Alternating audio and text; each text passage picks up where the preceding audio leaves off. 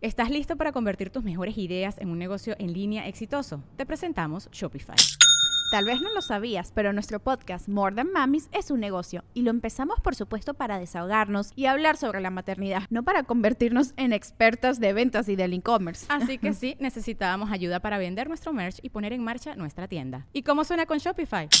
Llegó otra venta. Shopify es la plataforma de comercio que está revolucionando millones de negocios en todo el mundo. Ya seas un emprendedor desde tu casa o desde donde sea, Shopify es la única herramienta que necesitas para iniciar, administrar y hacer crecer tu negocio sin dificultades. Con Shopify puedo gestionar pedidos, envíos y pagos desde cualquier lugar, brindándote toda la información y estadísticas de tus ventas al detalle. Regístrate para un periodo de prueba con tan solo un dólar al mes en shopify.com barra sonoro, todo en minúsculas.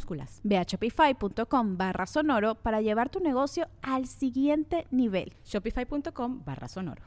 Welcome to the Listening Time Podcast. I'm Connor from polyglossa.com, and you're listening to episode 31 of the Listening Time Podcast. If this is your first time here, welcome. It's great that you found this resource because it should help you practice your English listening comprehension.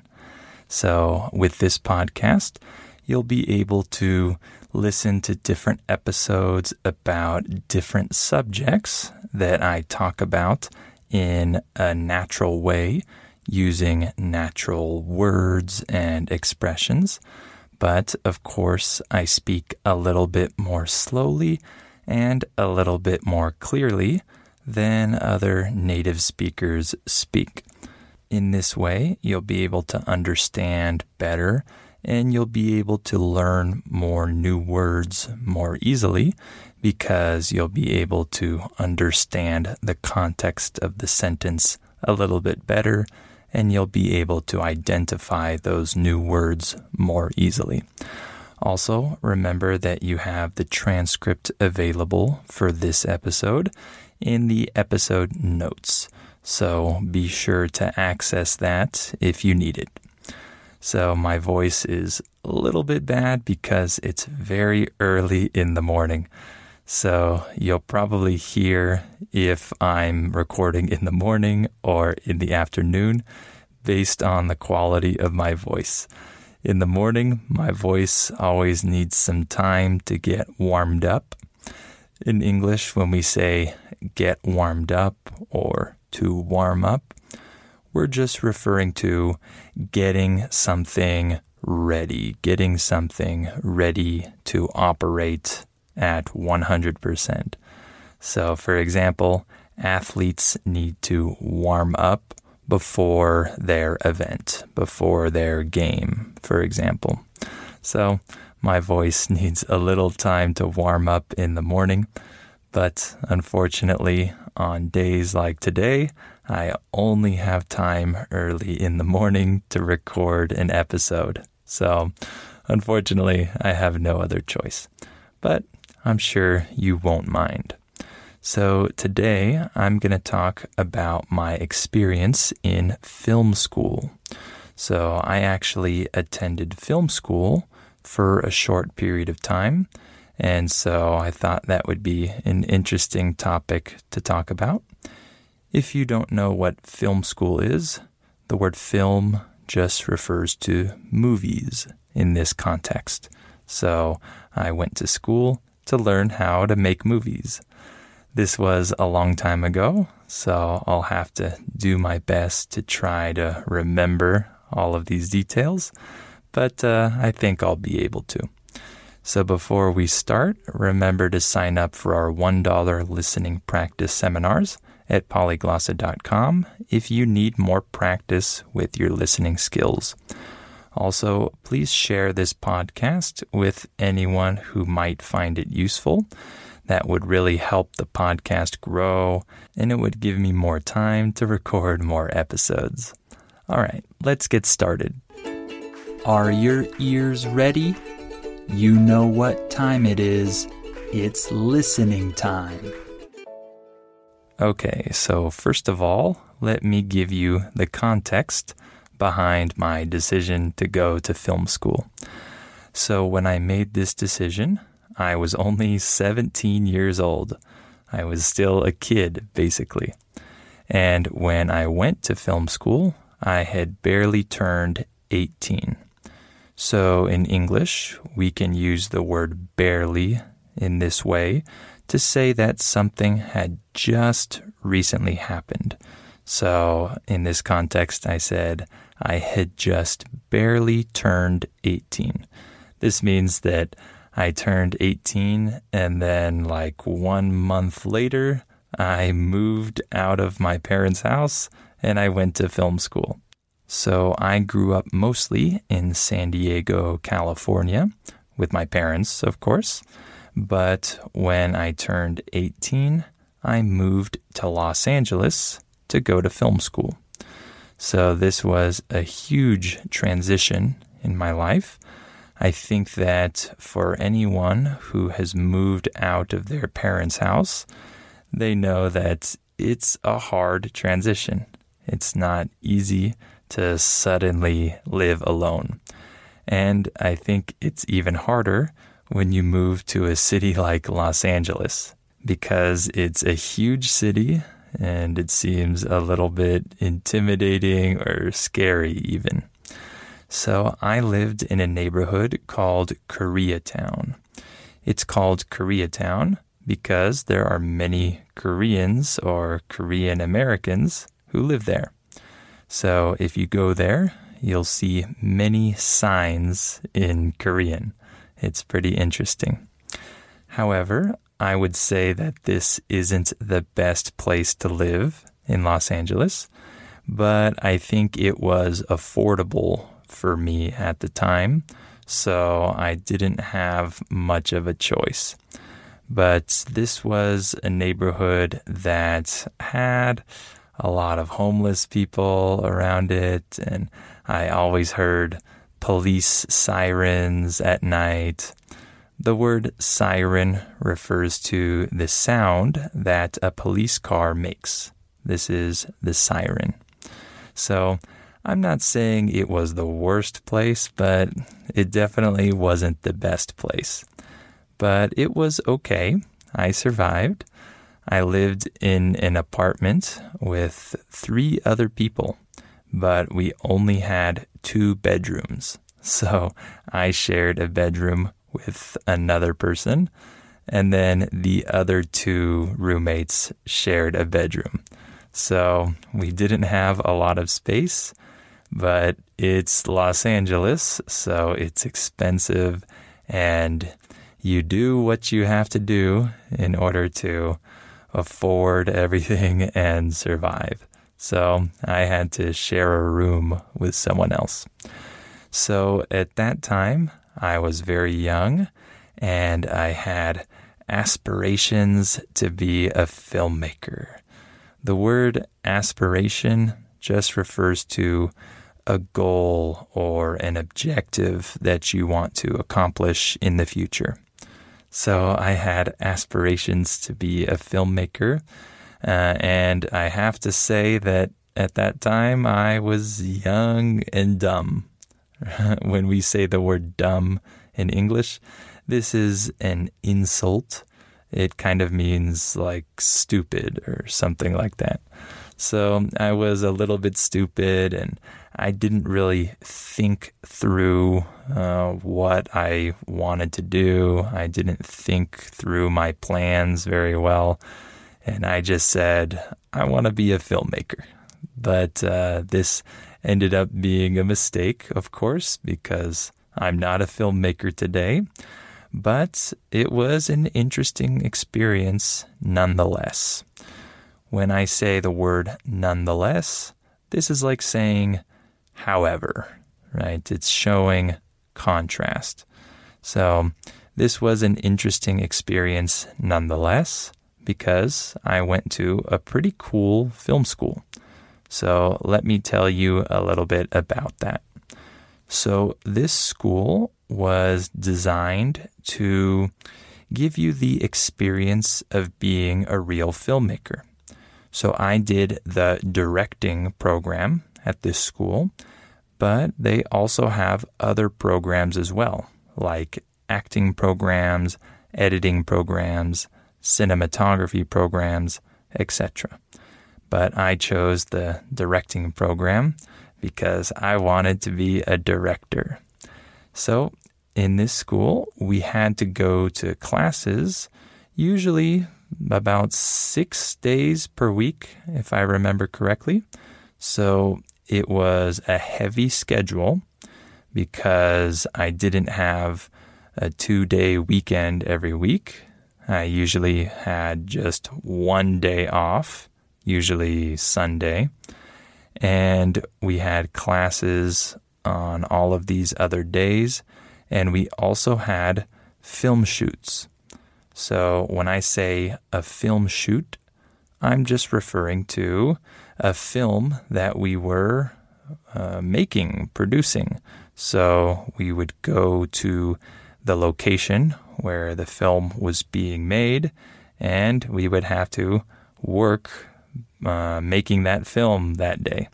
So, this is what I'm referring to when I say a film shoot. So, we either had classes or film shoots six days a week, usually. So, it was a very intense program. But as I mentioned before, this school is designed to give you the experience of being a real filmmaker. So, I had the chance to direct and produce about 10 short films during my six months at this school. So that's a lot. And I also had the chance to work as a crew member on other people's projects. So a crew member just refers to someone who is on the filmmaking team, right? Sometimes I held the microphone. Sometimes I worked the camera. Sometimes I edited, etc. So I had the chance to work as a crew member on other people's films as well. So this was a really cool experience because we were treated as real filmmakers. So, for example, for my films, I had to hire actors. I had to uh, reach out to actors or aud- have auditions for actors to hire them for my films. So, as I mentioned before, this school had acting programs. So, there were many students at this school who were training to be actors and we were able to hire them to act in our films. This was really cool. I remember working closely with a few different actors, and it was cool to have the chance to direct them and work with them on each film. So I really liked that. Another interesting thing about this school and about my program is that we learned how to use film cameras.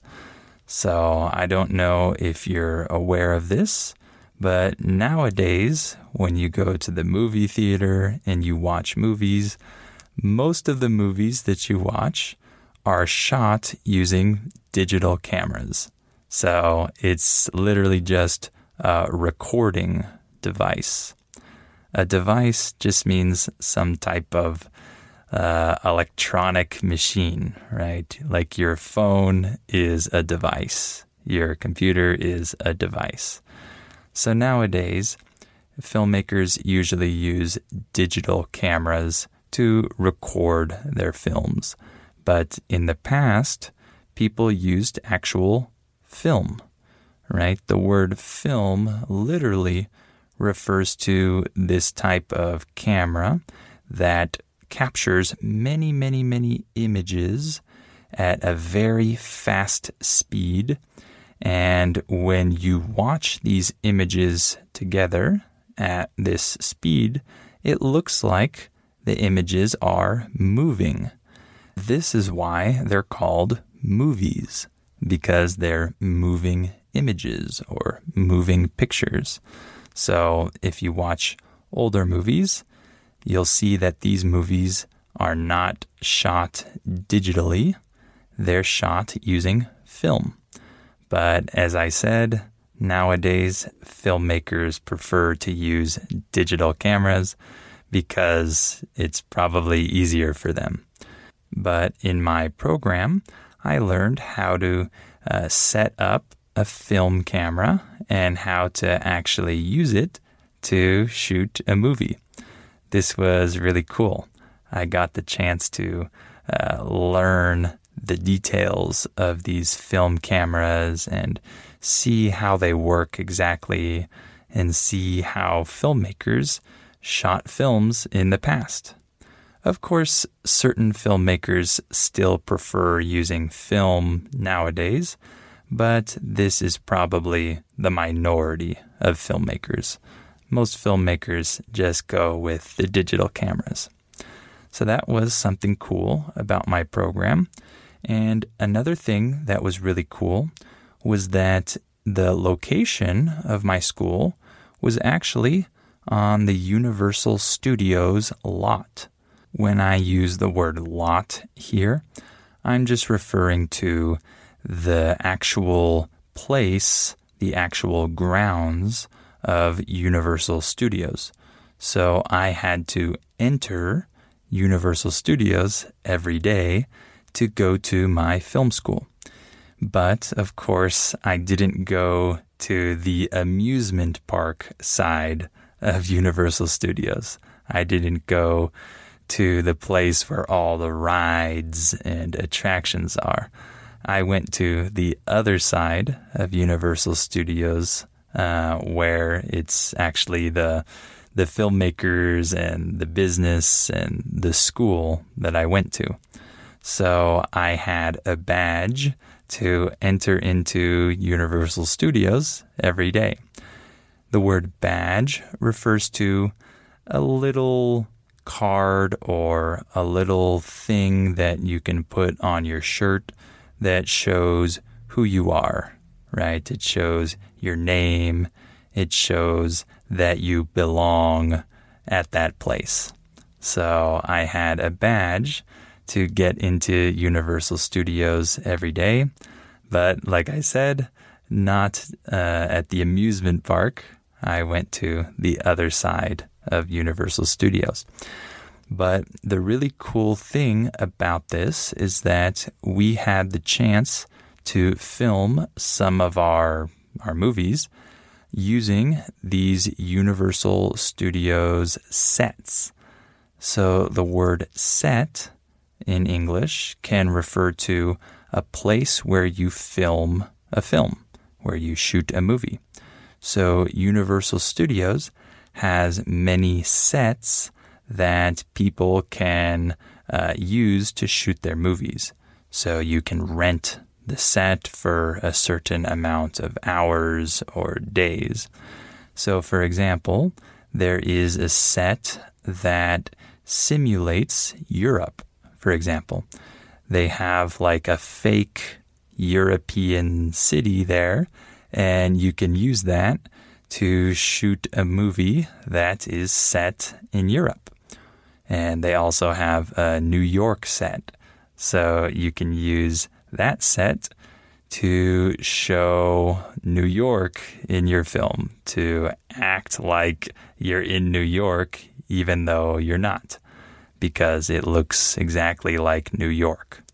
So they have a lot of different sets like this that have been used in many, many famous movies because many times filmmakers don't want to fly to Europe or fly to New York just to shoot a couple scenes of their movie. So they might rent one of these sets and shoot a few scenes there so they don't have to go to New York or Europe with all of their crew members and actors and pay all that money to transport everyone. So, of course, they prefer to use these sets to make it look like they're in New York or Europe or wherever but they don't actually have to spend the money to go and transport everyone to go there. So that was really cool because we got to film on these sets where many famous movies were filmed. And one funny thing is that these sets are also an attraction uh, at the Universal Studios theme park. If you've been to Universal Studios before, you probably know what I'm talking about.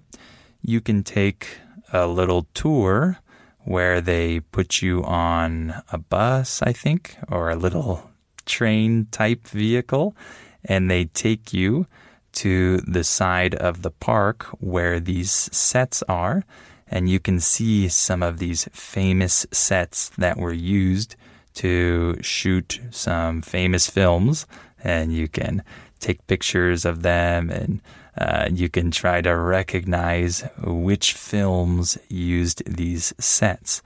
So I remember that when we were filming on these sets, uh, there were tours of people going by and they saw us on these sets and they thought that we were famous filmmakers and famous actors. And so they started taking pictures of us and waving at us. And we pretended like we were famous and we waved back at them. And it was really funny because we were just students at a film school, but we were using these famous sets. And so the tourists, they naturally thought that we were famous filmmakers uh, shooting uh, movies at that time. But we were just film students shooting our student films. But uh, I thought that was pretty funny. So, uh, overall, my experience at film school was really interesting because even though I decided that I didn't want to be a filmmaker uh, after uh, six months in my program, I still have to say that I learned a lot. I learned a lot about the film industry and I learned a lot about working in teams. Uh, but most importantly, I learned that I don't really like film. I don't really like the film industry. I don't like Hollywood. I don't like that whole world. Uh, and I don't really like the technical uh, part of shooting films. I'm not very good with cameras, and I'm not very good with uh, cinematography. I wasn't very good at the technical aspects of film. What I was good at was writing stories. So I liked writing the scripts for these films but I wasn't good at actually executing the film and uh, setting everything up right and capturing the perfect image. I was really bad at that. So I learned that that type of job wasn't for me. And like I said, I really dislike the whole world of Hollywood and the whole film industry. And I realized that really quickly after I started my program. So I didn't actually finish the whole program. It was supposed to be a one year program, but I only stayed for six months because I couldn't take it anymore. In English, when we say that we can't take it, this just means that uh, something is too much for us. We can't handle it. I couldn't take being in that environment anymore. And so I decided to drop out of the program. This means that you quit a program, you end early. So I dropped out of the program and I moved back to San Diego. But I did have the chance to make 10 short films. So that was definitely a nice experience. And it's uh, a cool story to tell nowadays. All right, I'll stop there for today. Hopefully, this episode was interesting for you. Remember that the transcript for this episode is available in the episode notes, so make sure to access it there. And remember to sign up for our $1 listening practice seminars at polyglossa.com if you want to practice your listening skills even more. And please share this podcast with anyone who might find it useful. Well, thank you for listening to this episode, and I hope you'll come back for episode 32 of the Listening Time podcast.